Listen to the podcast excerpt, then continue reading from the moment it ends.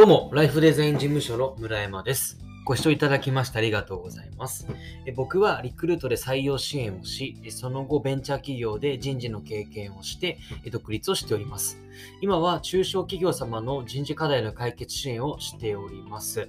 で、この放送では、社員に優しい会社を増やしたいという思いで配信をしております。最後までお付き合いいただけると嬉しいです。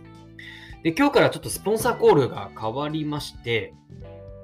あの、ぜひ聞いていただきたいんですが、この放送は、えっと、音声配信で恐ろしいほどよくある10の間違いという Kindle 本を出されたスタンド FM でフォロワー2000名超えのゆうさんの提供でお送りしております。ゆうさんどうもありがとうございます。えっと、その Kindle 本なんですが、1月12日まで無料でダウンロード、あの読めるみたいなので、詳しくは概要欄の、えーご確認くださいというです。はい、僕も実際読みましたが、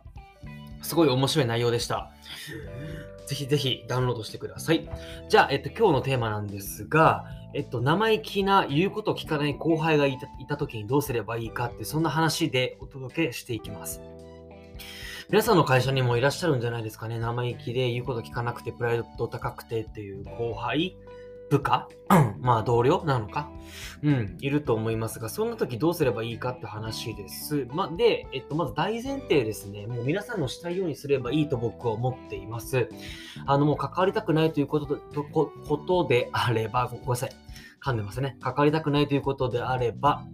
関わらなくていいと思いますし、でもどうにか育てたいとかっていうことであれば、そこ関わっていくべきだと思いますので、まず大前提、あの皆さんのお気持ちに従うべきだと思っております。なぜならば、えっ、と、結局、関わっていようが、えっ、と、別にそんなに関わらなかろうが、どっちみち、えっ、と、その人がやばいって危機感を持たなければ、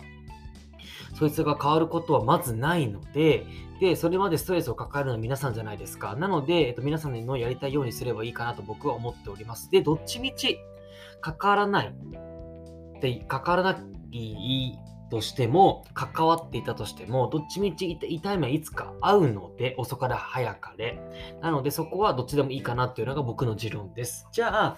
えっと、関わっていきたいと、どうにかその子を育てなきゃならない、関わり、関わっていきたいという方に向けて、どうすればいいのかっていう、そんな話なんですが、これはすごく簡単で、えっと、その子に、その子があれですよね、言うこと聞かないんですよね。で、プライドが変に高くて、自分流でやってしまうということであれば、まあもうそこは本人のやり方に、そまずはやらせてみるっていうことが一番だと僕は思ってます。で、やらせてみて結局うまくいかないんだもん。うまくいかなくて、えっと、痛い目を合う。で、たまたまうまくいっちゃうパターンもあります。ああ、自分楽勝じゃん楽勝じゃんって思うんだったら、だったらそれに、それに合わせて、あ、だったらこんなのもどう、あんなのもどうっていう、もっと無理、無理難題をですね、そいつにかけてしまうんですよ。で、かけてしまって、いつか失敗してしまって、それによって痛い目を見るので、まずはその子のやりたいようにようにやらせるっていうことが僕は一番だと思うし、えっと、まあ、それで結局痛い目を見るということが、その人の成長になるんですよね。で、そう、成長、まさしく成長なんですよ。で、こんなことしてると、なんか、いじめてるみたいとか、ちょっと両親が痛むっていう人もいると思うんですけど、それって結局その人の成長なんですよ。教育のためにそういうことするんですよ。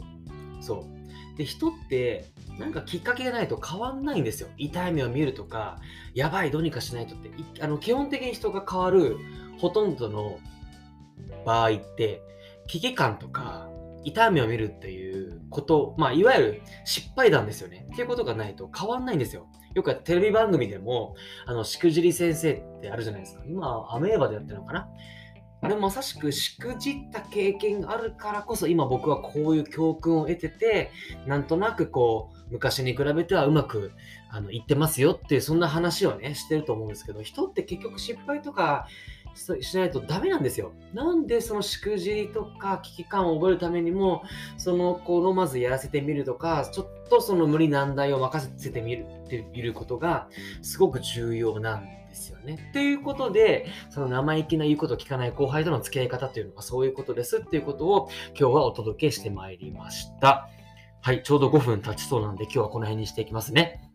ではですね、え今日は言うことを聞かない生意気な後輩に向けてどういう接し方をすればいいかという、そんな話でお届けしてまいりました。えー、最後までお付き合いいただきましてありがとうございます。この放送を気に入っていただきましたら、フォローや、えー、チャンネル登録をお願いいたします。また概要欄に僕の事務所の公式 LINE の URL を貼っておりますので、そこからお友達登録をしていただければ、え僕に相談をすることができます。では、え、今日も素敵な夜をお過ごしください。ではまた。